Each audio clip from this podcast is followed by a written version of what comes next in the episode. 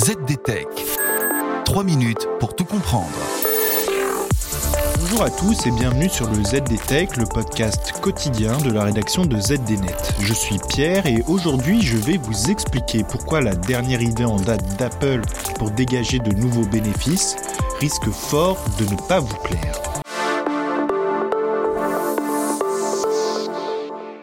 C'est bien connu, Apple a l'art de tirer parti de son écosystème fermé pour se dégager des marges pour le moins confortables. Si la vente des produits estampillés de la marque à la pomme lui confère encore une majorité de ses bénéfices, le géant californien joue toutefois sur plusieurs tableaux grâce à une activité de service non moins généreuse pour ses finances. Lors du deuxième trimestre 2022 clos le 25 juin dernier, l'activité de service a ainsi rapporté pas moins de 19,6 milliards de dollars à Apple contre la bagatelle de 63,4 milliards de dollars pour la vente de ses MacBook, iPhone et autres iPad. L'état-major d'Apple est loin, très loin, de vouloir s'arrêter en si bon chemin. Pour faire fructifier encore davantage ses revenus, la direction du géant californien entend maintenant développer de manière significative une activité encore relativement peu exploitée, à savoir la publicité en ligne. Selon le journaliste Mark Gurman, observateur d'Apple pour le compte de Bloomberg, Apple ambitionnerait désormais de placer davantage de publicité sur les iPhones par le biais de ses applications natives App Store, Plan, Livres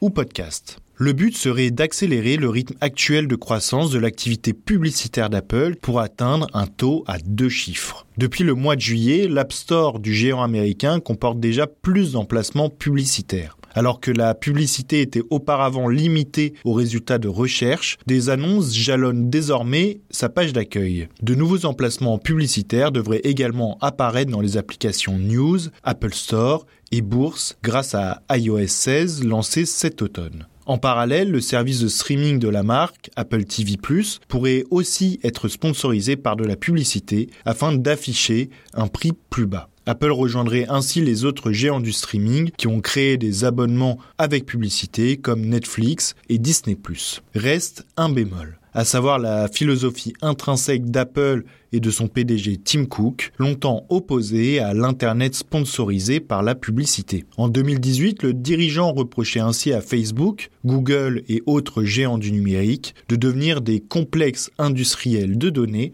ciblant les utilisateurs avec une précision quasi militaire. À voir si cette position sera toujours affichée aussi clairement dans les prochains mois du côté de la marque à la pomme. Et voilà, normalement on a fait le tour du sujet. Pour en savoir plus, rendez-vous sur zdnet.fr et retrouvez tous les jours un nouvel épisode du ZD Tech sur vos plateformes de podcast favorites. ZD Tech. 3 minutes pour tout comprendre.